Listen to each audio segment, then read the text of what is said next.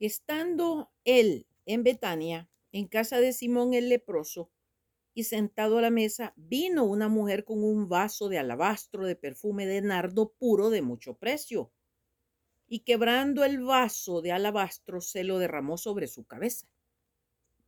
Y hubo algunos que se enojaron dentro de sí y dijeron, ¿para qué se ha hecho este desperdicio de perfume? Porque podía haberse vendido por más de 300 denarios y haberse repartido entre los pobres, y murmuraban contra ella. Pero Jesús dijo, dejadla. ¿Por qué la molestáis? Buena obra me ha hecho.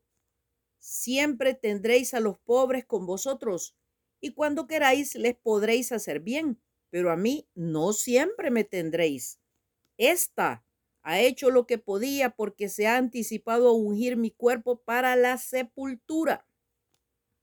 De cierto digo que donde quiera que se predique este evangelio, en todo el mundo también se contará lo que ésta ha hecho para memoria de ella. Marcos 14, del 3 al 9.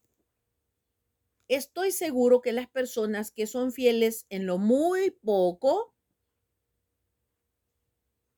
usarán coronas radiantes son aquellas que nos sobrepasan cuando son llamados a realizar las tareas más humildes y no murmuran. Avanzan meticulosamente por los caminos arados del trabajo penoso. Son personas que cuando ascienden por la colina de la dificultad lo hacen muy bien.